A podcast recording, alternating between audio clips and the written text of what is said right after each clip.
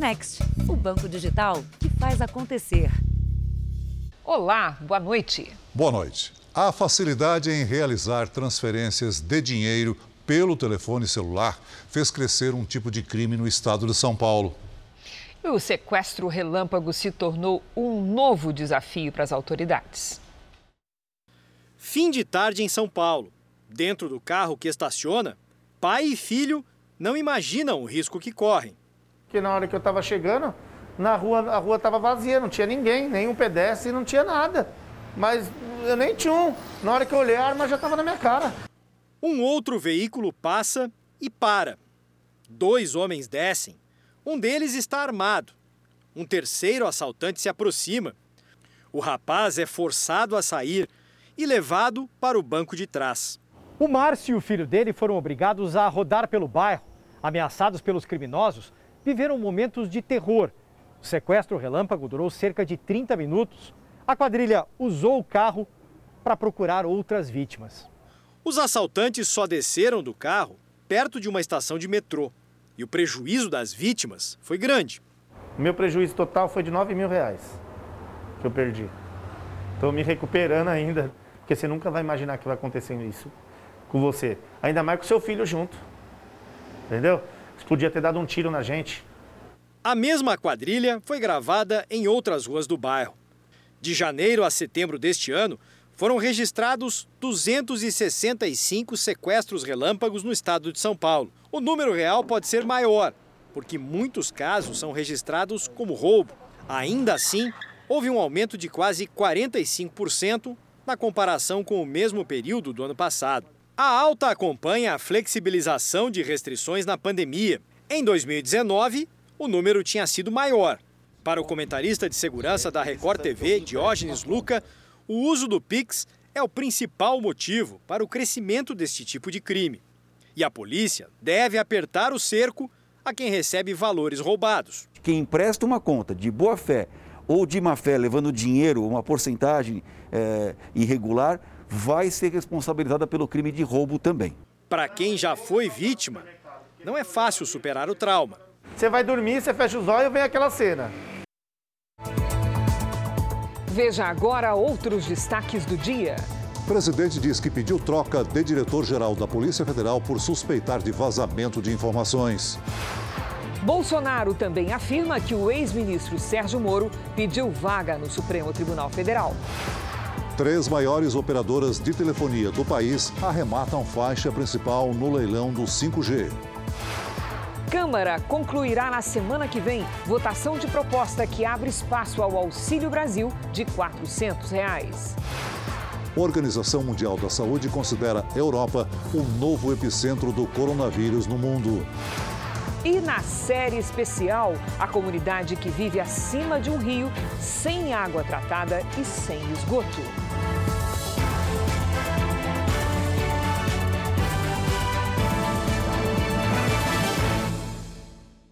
Oferecimento: Bradesco. Abra sua conta grátis pelo app.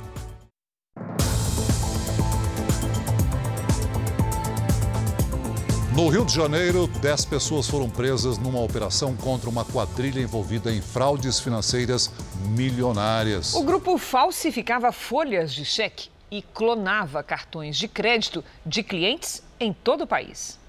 O carro de luxo blindado foi um presente para a esposa.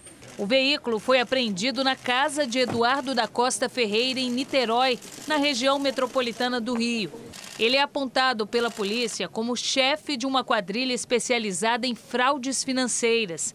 Nas redes sociais se apresentava como investidor do mercado financeiro e ostentava viagens em aviões particulares.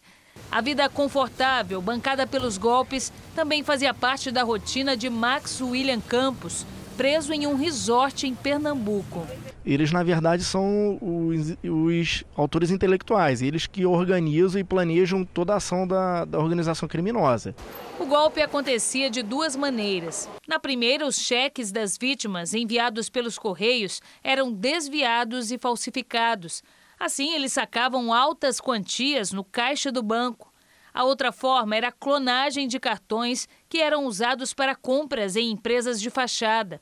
Segundo a polícia, os golpistas lavavam dinheiro das fraudes com pedras preciosas e criptomoedas.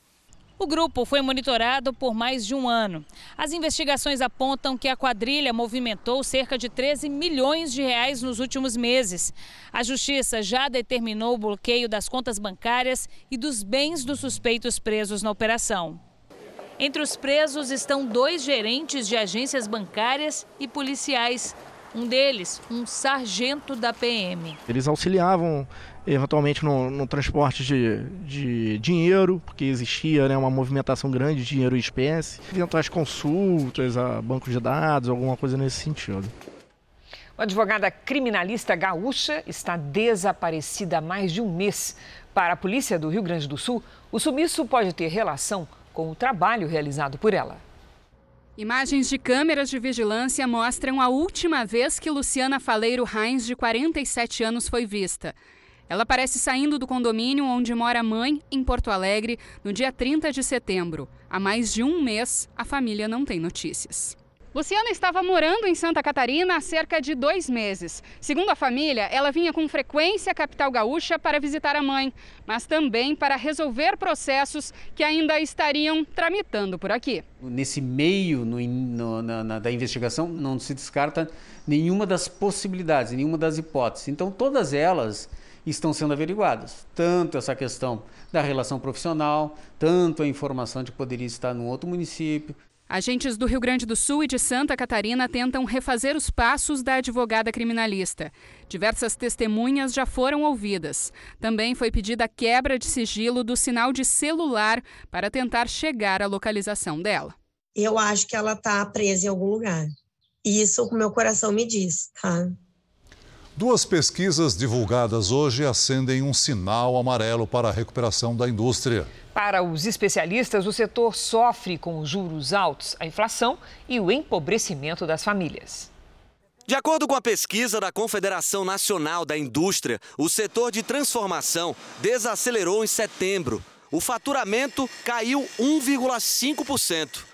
Em outro levantamento do IBGE, a produção industrial registrou queda pela quarta vez seguida.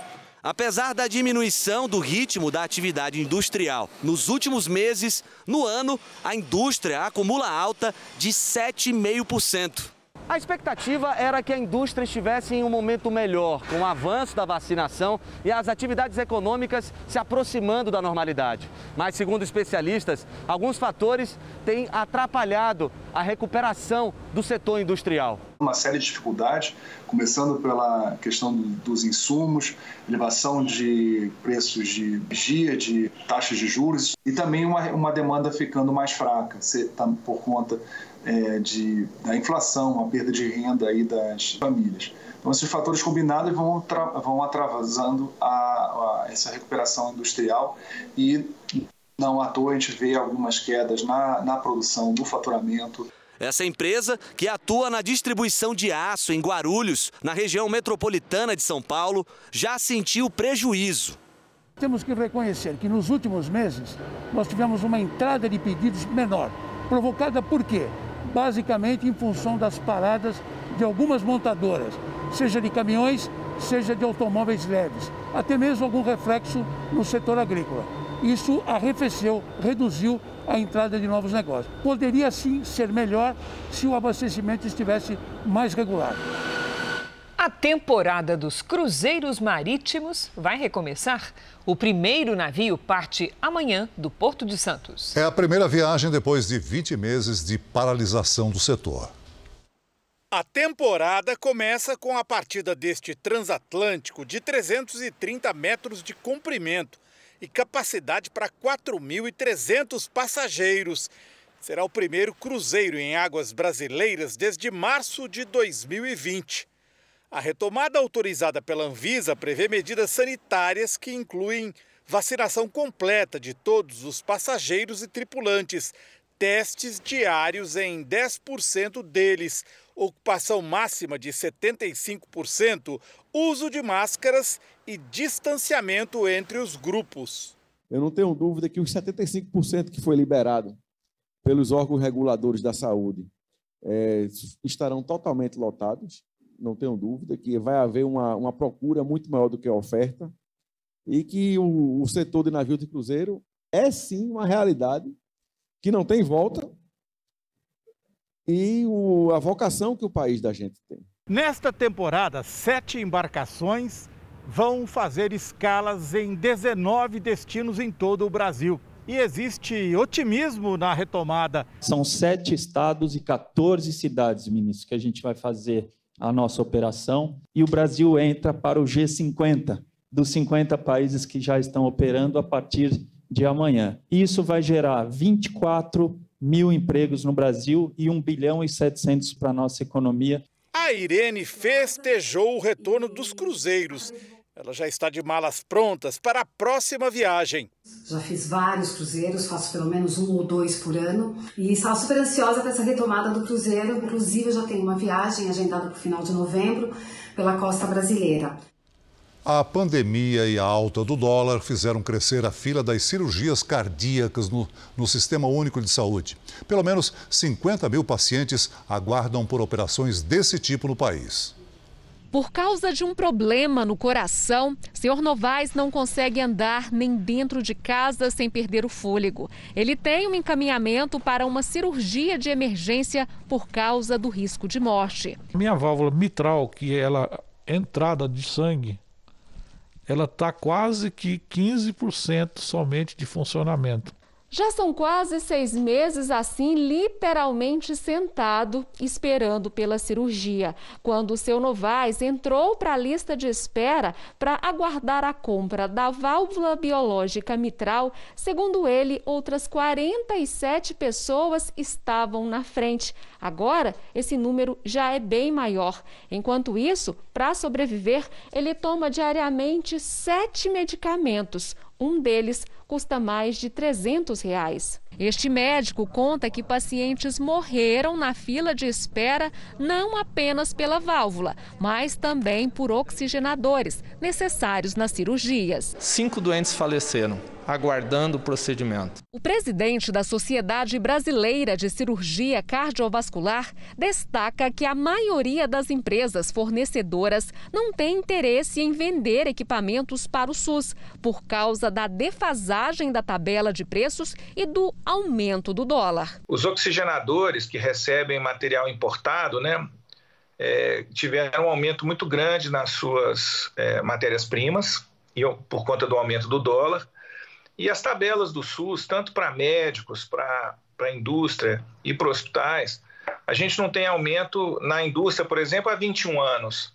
O governo reembolsa R$ 1.580 por cada oxigenador. O custo dele hoje está em torno de R$ 1.900. Ele já deveria ir só pela variação do dólar a 1.975 reais. Nesse documento do Ministério da Saúde, diz que a tabela de procedimentos do SUS deve ser usada como referência, mas os gestores de hospitais podem viabilizar a compra. Parte deste prejuízo, que daria, é, em média, entre 20% a 40% é, de aumento, parte desse prejuízo o hospital tem absorvido. Sem opção de plano de saúde e condições para uma cirurgia particular, só resta ao Sr. Novaes esperar. A qualquer momento eu posso morrer, com a vida ainda pela frente. Vamos aos números de hoje da pandemia? Segundo o Ministério da Saúde, o país tem mais de 21 milhões 849 mil casos da Covid-19. São mais de 608 mil mortos. Foram 436 registros de mortes nas últimas 24 horas. Também entre ontem e hoje, mais de 12 mil pessoas se recuperaram. E no total, já são mais de 21 milhões e 47 mil pacientes curados e mais de 193 mil seguem em acompanhamento. O governo dos Estados Unidos decidiu que as grandes empresas privadas do país terão de garantir a vacinação contra a Covid de todos os seus funcionários até o dia 4 de janeiro de 2022. A medida vale para empresas com mais de 100 trabalhadores. A vacinação será opcional, mas o empregado que decidir não se imunizar terá de apresentar o resultado de exame feito toda semana.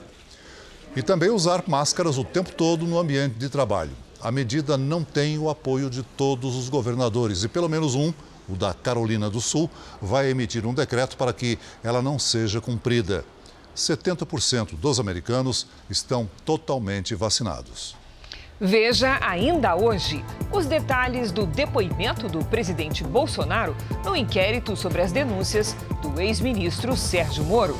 E também, na série especial, as pessoas que vivem acima de um rio e precisam pegar água suja para sobreviver.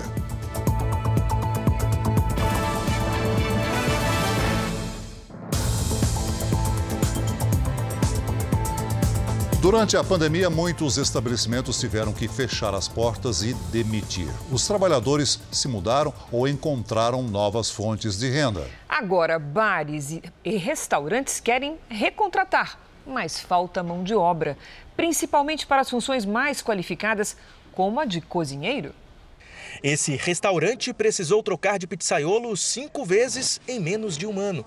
Nas seleções, faltaram candidatos que atendessem às exigências de qualificação. Eles têm uma certa dificuldade em rechear a massa, a pizza quando vai para o forno acaba furando e aí não se adaptaram aos nossos requisitos. Segundo a Associação Brasileira de Bares e Restaurantes, uma em cada cinco estabelecimentos que voltaram a contratar depois das restrições impostas pela pandemia agora enfrentam um outro tipo de dificuldade encontrar mão de obra qualificada, gente pronta para colocar a mão na massa, principalmente cozinheiros. Nesse curso profissionalizante, hoje a aula é sobre montagem de prato. Essa turma está quase no meio do curso de seis meses. Poliana chegou aqui depois de não conseguir atender aos requisitos para preencher uma vaga. Resolveu se preparar mais. Eles querem profissionais qualificados, que saibam o que estão fazendo, que tenham qualidade, que tenham consciência do seu trabalho e vim aqui me capacitar para isso. Os valores que são agregados, né? A condição do profissional atuar com um comportamento diferenciado, com a oratória diferenciada, com a postura profissional diferenciada. Esse curso forma quase 300 cozinheiros todos os anos em Salvador, mas a maioria não quer ser funcionária. 80% saem daqui dispostos a abrir o próprio negócio. É o caso da Márcia. Eu vim para escrever a minha história, para sair daqui top. Nesta quinta-feira, a chuva forte melhorou a umidade do ar no Distrito Federal e no Tocantins. Aliás, o estado teve a maior quantidade de chuva do país. Vamos saber como é que fica o tempo na nossa sexta-feira com a Lidiane Sayuri. Boa noite, Lid. Como é que vai ser o tempo no fim de semana? Vamos lá, Cris. Boa noite para você, Celso, para todo mundo que nos acompanha. Olha, com mais chuva no interior do Nordeste, no Tocantins e retorno dos temporais ao sul. As nuvens mais carregadas estão sobre as regiões Norte e Nordeste. Os ventos em diferentes níveis da atmosfera ajudam a formar um corredor de umidade que os meteorologistas chamam de zacas. É a primeira vez que esta formação aparece nesta primavera. E o que, que significa exatamente esse fenômeno, Lid? Vou explicar, Cris. Quando ele aparece, significa que teremos chuva frequente por pelo menos quatro dias seguidos. Isso aumenta o risco de alagamentos e deslizamentos na costa da Bahia. No interior do Nordeste e no Tocantins, risco de transbordamentos. Nas próximas horas, uma nova frente fria avança e provoca temporais entre o Rio Grande do Sul e o Paraná. No centro-oeste, a chuva é isolada. Nas áreas claras do Sudeste, tempo firme. Em Porto Alegre, antes da chuva, a máxima de 32 graus. Em Vitória, 27. Em Cuiabá, até 32. No Rio de Janeiro, sol e calor de 29 graus. Em Curitiba, máxima de 26 com chuva à tarde. Em Fortaleza, 32 com pancadas à tarde. Em São Paulo, 28. Tempo Delivery. Hoje tem pedido do interior de São Paulo. É o Henrique de Iguape. Opa, vamos para lá, Celso. Henrique, aproveite esta sexta para fazer o que for preciso ao ar livre. Máxima de 25 graus com tempo firme. No fim de semana, pode chover a qualquer hora no sábado e garoar pela manhã e à noite no domingo. Da capital baiana, nós temos pedidos da Beatriz e da Ieda. Opa, meninas, olha só. Fiquem atentas por aí, viu? Nesta sexta-feira, tempo fechado, com chuva o dia todo em Salvador. Tem risco de transtornos. No fim de semana, o sol volta tímido e pode chover a qualquer hora. Máxima de 27 graus até domingo. Participe, assim como eles, do Tempo Delivery pelas redes sociais. Mande a sua mensagem com a hashtag você no JR. Até amanhã, gente. Até amanhã, Lides. Obrigada. Até lá. Mais de 40 países se comprometeram a eliminar o uso da energia a carvão, que é altamente poluente. O acordo foi anunciado na Conferência Climática que acontece em Glasgow, na Escócia. Reino Unido, Alemanha e França estão entre os países que assinaram o compromisso. China, Índia e Estados Unidos, que são os maiores usuários do carvão no mundo, não entraram na aliança. O Brasil, que não tem contribuição forte nas emissões de gases poluentes a partir do carvão, também não aderiu ao acordo. Um estudo revelou que a vacinação contra o vírus HPV em meninas de 12 a 13 anos reduziu as taxas de câncer de colo de útero entre as mulheres adultas. A pesquisa foi publicada na revista científica The Lancet. Ela aponta uma redução de 87% nos casos desse tipo de câncer. 90% dos casos da doença são causados por uma infecção pelo vírus HPV. No Brasil, a vacina é oferecida pelo SUS. Veja a seguir: remédio usado no Reino Unido é o primeiro comprimido liberado contra a Covid em todo o planeta. E na série especial, crianças e idosos expostos ao risco de uma vida sem saneamento básico.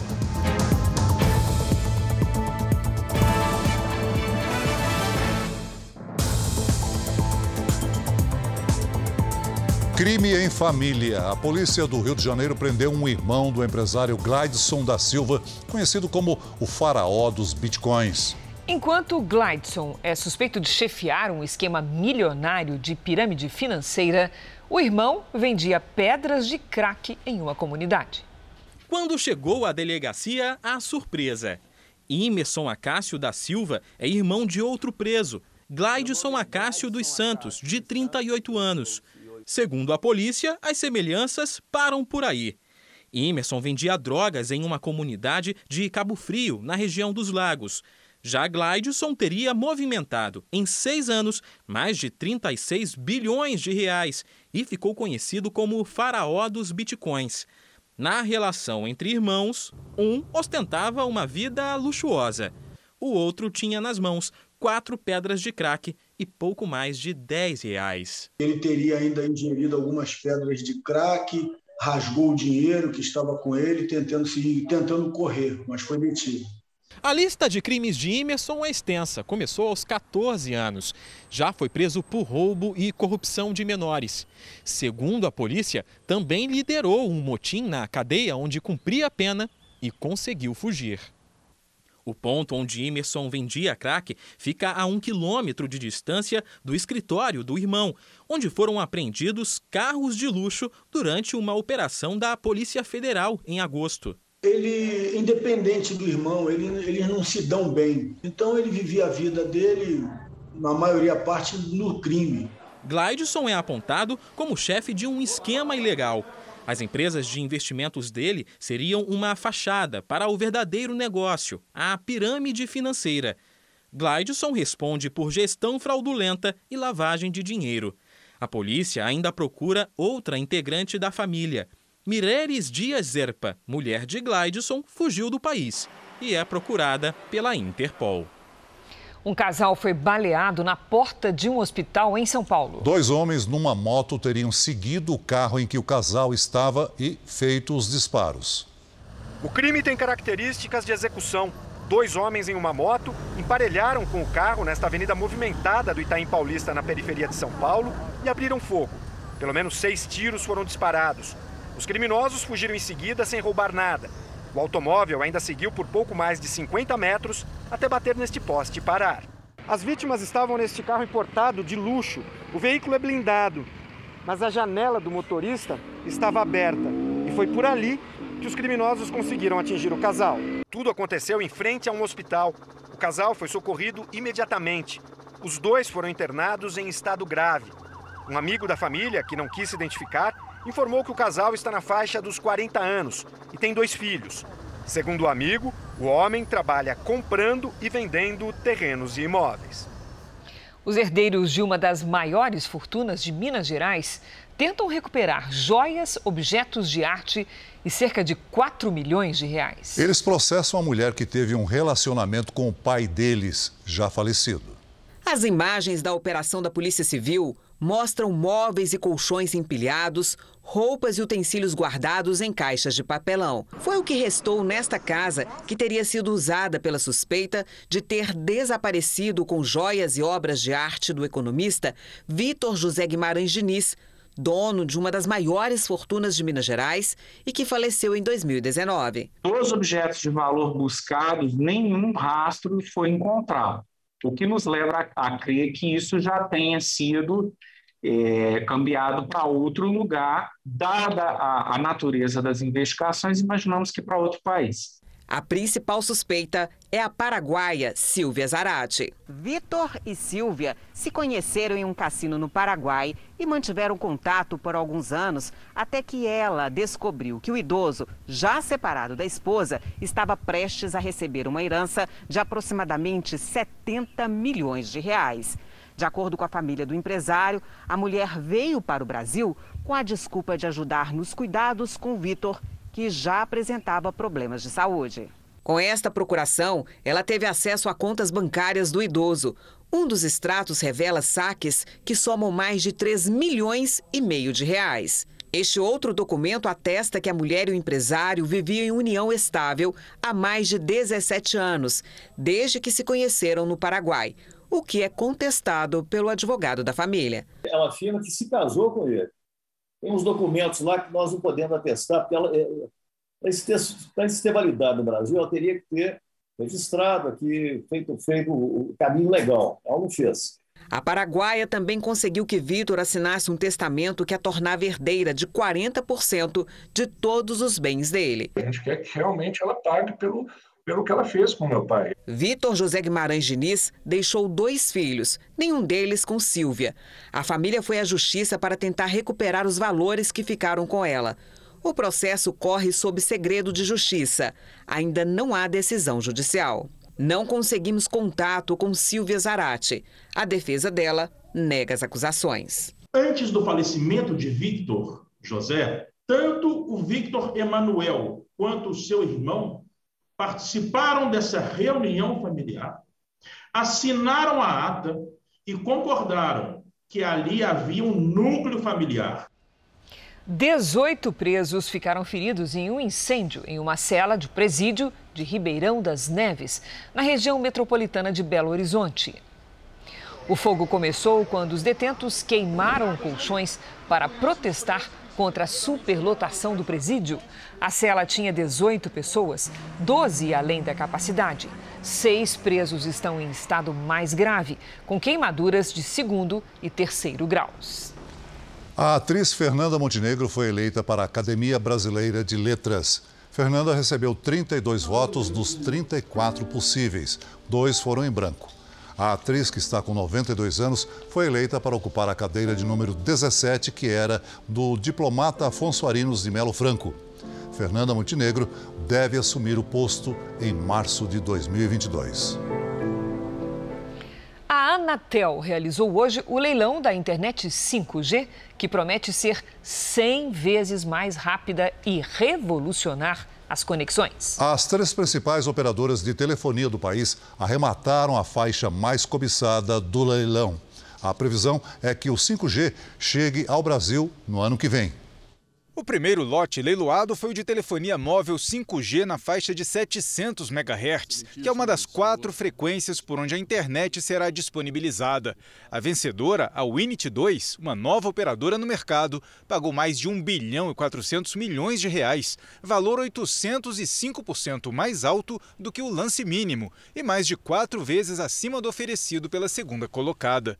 Logo depois, as três maiores operadoras do país arremataram os lotes da principal faixa do leilão, de 3 GHz e meio. Essa frequência era mais cobiçada porque oferece internet 5G diretamente ao consumidor. A Claro pagou 338 milhões de reais, Vivo 420 milhões e TIM 351 milhões de reais. Pelas regras do edital, todas as capitais do país devem receber a tecnologia 5G até julho do ano que vem. As cidades com menos de 30 mil habitantes vão ser as últimas a contar com a nova rede até julho de 2028. Mas com a concorrência no setor, as empresas devem se antecipar ao prazo final. A tecnologia 5G é a quinta geração de conexão à internet. A velocidade do sinal se multiplica 100 vezes e é possível usar em vários aparelhos ao mesmo tempo, sem perda de qualidade. Não será mais preciso esperar sites, vídeos ou até jogos carregarem. Também é a chegada da chamada Internet das Coisas, que promete uma revolução tecnológica, uma conexão rápida e segura. Nas cidades, ela vai favorecer o uso de carros autônomos, aqueles que não precisam precisam de uma pessoa ao volante. Nas áreas rurais, ampliar o uso de máquinas e tratores agrícolas pilotados à distância. Na medicina, médicos vão poder operar de qualquer lugar do mundo por meio de robôs. As aplicações são quase infinitas, com objetos e cidades inteligentes. Para as pessoas aproveitarem a velocidade da rede 5G, será preciso ter um celular compatível com a tecnologia. Os telefones antigos vão continuar acessando a internet 4G.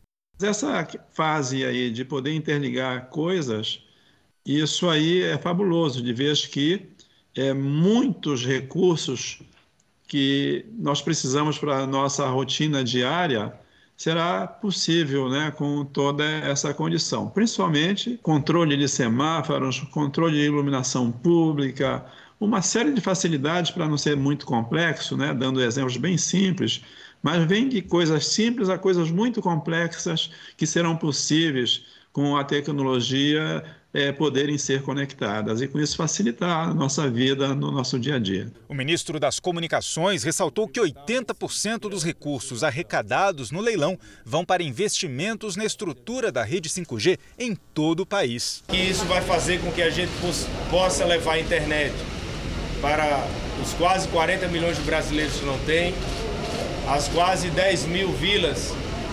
vilarejos e localidades que não têm internet para as escolas que ainda não têm internet e mais, sairmos do 3G, do 4G para o 5G standalone em 80% das escolas, cobertura nas rodovias federais, 5G para o norte, o norte conectado, o nordeste conectado, que são as duas regiões que nós temos o maior deserto digital. O presidente Jair Bolsonaro afirmou que a internet 5G vai permitir que a preservação da Amazônia seja mostrada de forma real para o mundo. Uma das idas minha Amazônia, estava com Fábio Faria, passamos em duas comunidades indígenas, a dos tucanos e Yanomamis.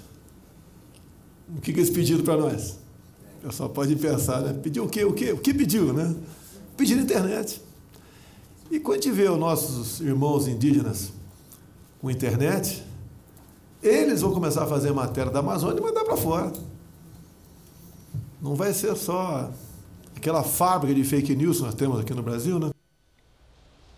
Vamos agora ao andamento da vacinação em todo o país. Somadas as aplicações da primeira, segunda e terceira doses, 1 milhão e 300 mil pessoas receberam a vacina contra o coronavírus nas últimas 24 horas.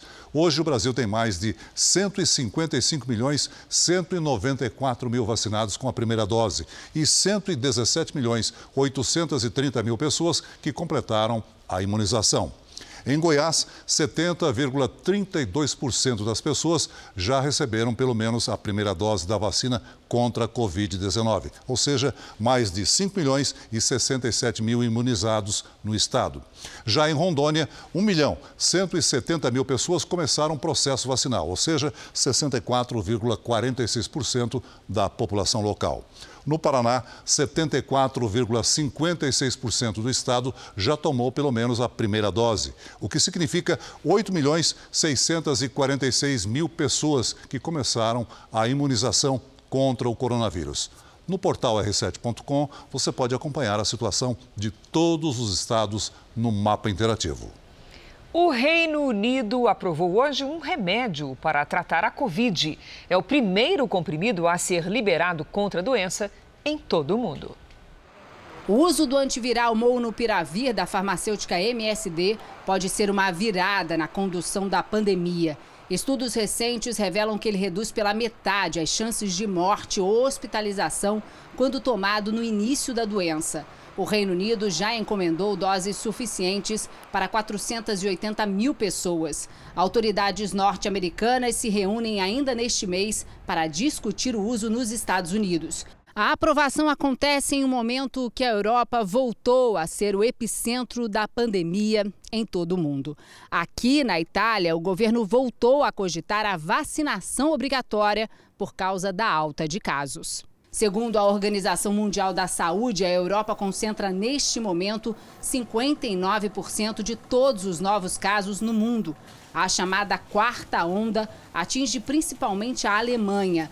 O país registrou quase 34 mil casos em um dia, o maior aumento desde o início da pandemia.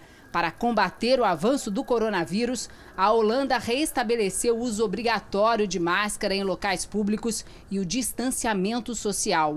De acordo com a OMS Europa, o ritmo de transmissão da doença no continente é preocupante. E se nada for feito, 500 mil pessoas podem morrer no continente até fevereiro. Half a million COVID-19 deaths Convido você agora a ver uma notícia que está em destaque no portal R7. A reportagem mostra que os danos com o desastre da de Mariana podem chegar a um valor de 60 bilhões de reais. O levantamento foi feito por uma empresa a pedido do Ministério Público Federal. O rompimento da barragem da mineradora Samarco completa seis anos amanhã. Para ler esta e outras notícias, aponte a câmera do celular para o QR Code que aparece aí na tela da sua TV ou então acesse r7.com. O presidente Bolsonaro prestou depoimento no inquérito que investiga uma suposta interferência na Polícia Federal.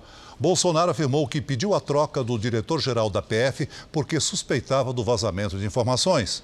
E ainda afirmou que Moro condicionou a mudança a uma indicação para o Supremo Tribunal Federal. O depoimento foi dado a um delegado e um escrivão da Polícia Federal ontem à noite no Palácio do Planalto. Durante o depoimento, o presidente afirmou aos investigadores que nunca teve a intenção de obter informações privilegiadas de investigações sigilosas e que também não quis interferir no trabalho da polícia. A investigação começou após a demissão do então ministro Sérgio Moro. Bolsonaro confirmou que pediu ao então ministro Sérgio Moro a troca do diretor-geral da Polícia Federal na época, Maurício Valeixo. Sobre o motivo, o presidente respondeu que desconfiava que havia vazamento de informações sigilosas de investigações no âmbito da Polícia Federal para veículos de imprensa. Questionado sobre o pedido de troca do superintendente regional da corporação no Rio de Janeiro, o que Moro justificou como possível interesse do presidente em blindar os filhos, Bolsonaro respondeu que sugeriu a mudança porque o estado do Rio de Janeiro é muito complicado e necessitava de um dirigente da Polícia Federal local com maior liberdade de trabalho e que, no primeiro momento, não sugeriu nenhum nome. Sobre a indicação de Alexandre Ramagem para a direção-geral da Polícia Federal, Bolsonaro afirmou que o indicou em razão da sua competência e confiança construída ao longo do trabalho de segurança pessoal durante a campanha eleitoral de 2018. E afirmou que Moro teria concordado com o presidente desde que ocorresse após a indicação do ex-ministro da Justiça à vaga no Supremo Tribunal Federal. Alexandre Ramagem não chegou a ser diretor-geral da Polícia Federal, porque foi impedido por uma decisão do ministro Alexandre de Moraes. Em nota, o ex-ministro Sérgio Moro afirmou que jamais condicionou eventual troca no comando da PF à indicação ao STF. Disse ainda que não troca princípios por cargos e que considera impróprio que o presidente tenha sido ouvido sem que os advogados dele fossem avisados e pudessem fazer perguntas. O depoimento do presidente Bolsonaro foi encaminhado hoje ao gabinete do ministro Alexandre de Moraes. Ele não tem prazo para concluir o inquérito. O procurador-geral Deltan Dallagnol, que ficou conhecido por coordenar a Operação Lava Jato, deixou o Ministério Público e vai seguir carreira política. Com a renúncia ao cargo no Ministério Público Federal, Dallagnol deve se candidatar a deputado. Ele se destacou durante a Operação Lava Jato, atuando em processos que envolviam políticos mas chegou a ter a conduta questionada pelo Conselho Nacional do Ministério Público e tinha se afastado da força-tarefa da Lava Jato no ano passado.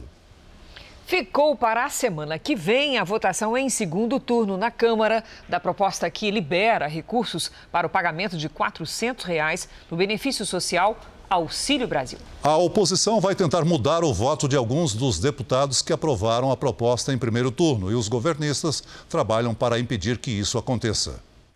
Já era madrugada de quinta quando o plenário da Câmara aprovou por 312 votos a 144 a proposta de emenda constitucional dos precatórios. Precatórios são dívidas da União que não podem mais ser contestadas na Justiça. O presidente da Câmara, Arthur Lira, liderou as negociações para garantir a presença de deputados em Brasília depois do feriado e liberou a votação remota para parlamentares que estavam em viagem oficial. Lira negociou pontos como a ampliação do parcelamento de dívidas de estados e municípios. A votação em segundo turno ficou para a semana que vem e depois a proposta segue para o Senado. De maneira geral, ela limita o pagamento dessas dívidas no ano que vem e, com isso, sobra dinheiro para pagar o Auxílio Brasil. A expectativa é de um saldo a mais de 91,6 bilhões de reais no orçamento do próximo ano. Uma fatia deste valor irá para a correção do salário mínimo e pagamento de benefícios previdenciários. A maior parte, cerca de 50 bilhões, vai ajudar a bancar o Auxílio Brasil, que custaria um total de 84 bilhões de reais no ano que vem, com um pagamento mínimo provisório de 400 reais. O resultado no plenário teve a participação direta de partidos considerados de centro-esquerda e abriu uma crise em alguns deles. O presidente do PSB, Carlos Siqueira, usou uma rede social para lamentar. No PDT, Ciro Gomes suspendeu sua pré-candidatura à presidência da República. Em entrevista exclusiva na Praça dos Três Poderes à repórter Nathalie Machado, o presidente Bolsonaro criticou parlamentares que votaram contra a proposta. Questionado se o Auxílio Brasil começa a vigorar ainda esse ano, Bolsonaro condicionou o pagamento ao Congresso Nacional. Ontem, mais de 100 deputados votaram contra os pobres, é, por birra, por ser eu o presidente. Tá? Não querem atender os pobres, nunca vi isso. Partido de esquerda, é comum, né? Até votar contra a gente, mas votar nessa questão também é uma maldade muito grande. Ao convocar os deputados para a votação na noite de quarta-feira, o presidente da Câmara, Arthur Lira, ressaltou que a proposta dos precatórios abre espaço no orçamento para uma outra questão importante para a economia a prorrogação da desoneração da folha de pagamento das empresas dos 17 setores que mais empregam no país. Juntas, essas companhias são responsáveis por mais de 6 milhões de trabalhadores. Especialistas consideram que manter a desoneração é essencial para evitar as demissões. Nós estamos todos com interesse na manutenção desses empregos. Tá? Eu acredito que todos os setores do Brasil mereçam ter sua folha desonerada. É uma discussão que a Frente Parlamentar do empreendedorismo vai começar a fazer nessa casa para que se encontre uma forma de desonerar todos os setores. Mas o que nós temos são 17 setores com milhões de empregos que estavam sem espaço fiscal que nós vamos resolver também na votação é, dessa PEC de hoje. O governo alega que a desoneração exigiria 10 bilhões do orçamento. Mas a Brascom, que atua no setor de telecomunicações e internet, contra-argumenta e diz que a equipe econômica não levou em conta no cálculo o impacto das arrecadações do imposto com fins importação e do consumo gerado pelos funcionários contratados pelos setores desonerados, o que geraria uma arrecadação de quase 13 bilhões de reais para o governo. O Ibovespa, o índice da Bolsa de Valores de São Paulo, caiu 2,09% nesta quinta-feira.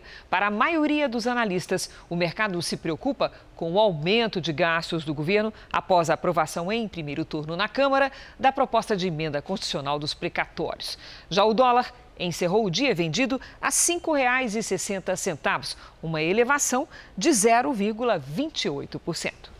Tiroteio num resort próximo à região turística de Cancún, no México, deixou ao menos dois mortos. De acordo com as autoridades, o confronto seria uma disputa entre traficantes. Não há relatos de turistas feridos. A criminalidade tem aumentado em Cancún e região. Recentemente, dois turistas morreram num tiroteio. E um jovem jogador de basquete brasileiro foi encontrado morto nos Estados Unidos. Arthur Bandieira tinha 15 anos. As autoridades ainda não identificaram a causa da morte. Não havia sinais de violência. O corpo dele ainda vai passar por autópsia. No Brasil, Arthur morava em Campinas, no interior de São Paulo, e era atleta de base do clube Regatas Campineiro. Essa imagem foi disponibilizada pelo clube. 30 mil pessoas sobrevivem em barracos sobre o rio Jari, no Amapá. As casas de madeira são improvisadas em um lugar sem água encanada nem esgoto tratado. Idosos que nunca tiveram saneamento básico convivem com crianças que se sentem injustiçadas por não ter água em casa. É o que a gente vai ver na reportagem de hoje da nossa série especial.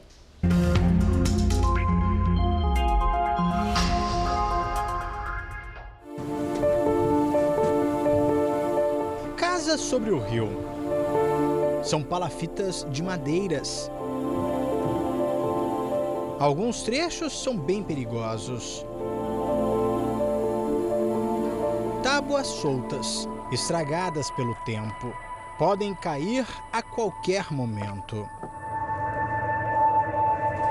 Estamos em Laranjal do Jari, na região sul do estado do Amapá. Aqui, cerca de 80% da população vive em palafitas, às margens do rio Jari. A gente não tem saneamento. Não tem, não tem esgoto, não tem, não tem água assim bem tratada, né? Na casa da senhora tem água encanada? Não, tem não. Tem água potável? Tem não. Tem esgoto? Tem isso não. Ou seja, não tem? Não tem nada não, isso aí não tem não. A região é conhecida como o Cantão Grande do Jari, considerada a maior comunidade fluvial do mundo. Quanto mais distante do centro da cidade, mais difícil ter água encanada dentro das casas. Aqui mesmo, nesta casa, não tem nenhuma torneira. Por isso, os moradores precisam pegar água lá do rio para fazer as tarefas simples da casa. E ainda assim, olha só, é uma água bem suja, escura. Mas infelizmente, essa é a única opção que eles têm. Tá uma situação do povo aqui na beira. E cada dia que passa. É mais pior. É muito triste a nossa realidade aqui na beira. Triste mesmo. Dona Eugênia mora ao lado. A pescadora aposentada sonha em ter água em casa. Eu cheguei pra cá, eu tava com 22 anos. A senhora está com quanto hoje? Eu tô com 80. Nesses 60 anos, quase. É, todo tempo. A senhora, em alguma vez, teve água encanada em casa? Não, na minha casa não, sim. Todo dia tem que colocar o balde aqui, puxar água pra gente lavar roupa, lavar louça, ir pra casa. Já para quem mora distante, o jeito é ficar carregando água de um lado para o outro. Eu peguei do barco essa água. E vai levar para onde? Vou levar para casa. E é todo dia tem que fazer isso? Todo dia. Se não fizer desse jeito... Não tem água. Na casa da Érica também não tem água. Por isso, ela e a irmã vêm todos os dias para o rio tomar banho e lavar a roupa. Eu acho injusto. Por que injusto? Porque todo mundo tem água nessa casa e eu não. Então, certo para você seria. A água não me cai. No fim da manhã, nós encontramos funcionários da Defesa Civil do município distribuindo água para os moradores. Dura quanto tempo essa água na casa? Dura dois, dois dias no máximo. E depois tem que colocar de novo? Colocar de novo. Caminhão tanque aí ele é só 8 mil litros. Aí tem muitas pessoas aqui que nem pegam água aqui, como ela. A água dela foi pouca lá para ela lá. Aqui é comum alguém estar doente. Eles estão com infecção intestinal. Tava ele, ela, minha outra irmã maior. O que, que eles estavam sentindo? Vômito, é, muito vômito e muita diarreia. E aí foi para o hospital. A Secretaria de Saúde distribui hipoclorito de sódio para os moradores tratarem a água e assim amenizar o problema. A gente enche, né, tambor, essas coisas, a gente sempre coloca uma quantidade de 10 gotas, 5. Assim que eles explicaram pra gente, né? Pode Isso colocar. aqui serve então para limpar a água? Isso, é, serve para limpar a água. O acesso a algumas regiões do bairro é bem difícil, principalmente por causa destas passarelas de madeira. Aqui mesmo, por exemplo, o caminhão que coleta o lixo não consegue entrar. Por isso, os moradores acabam se livrando do lixo jogando as sacolas em qualquer lugar, principalmente para debaixo das casas. E olha como é que fica a situação quando a maré seca tem lixo espalhado por todos os cantos. Viver em meio ao lixo deixa a família da dona Nilza exposta a várias doenças. Tem coleta de lixo não. E aí? Jogado embaixo aí nele. E o mau cheiro? Muito, muito mau cheiro mesmo. Eu já peguei malária, já peguei dengue. Malária já me deu duas vezes. Nós estamos subindo o Rio Jari para ter ideia do tamanho desta comunidade. É impressionante. A gente já está navegando há quase meia hora e as casas não acabam. A gente consegue assim perceber o tamanho deste bairro.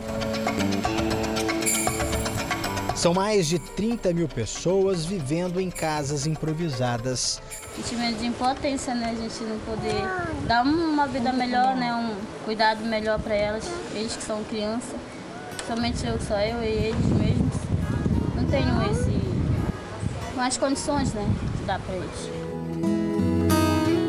Meu sonho é ter uma moradia melhor, unir com meus filhos, poder dar para eles algo melhor do que eu vivo hoje em dia. Eu tenho um sonho que eu vou ter minha água encanada na minha casa. Deus quiser.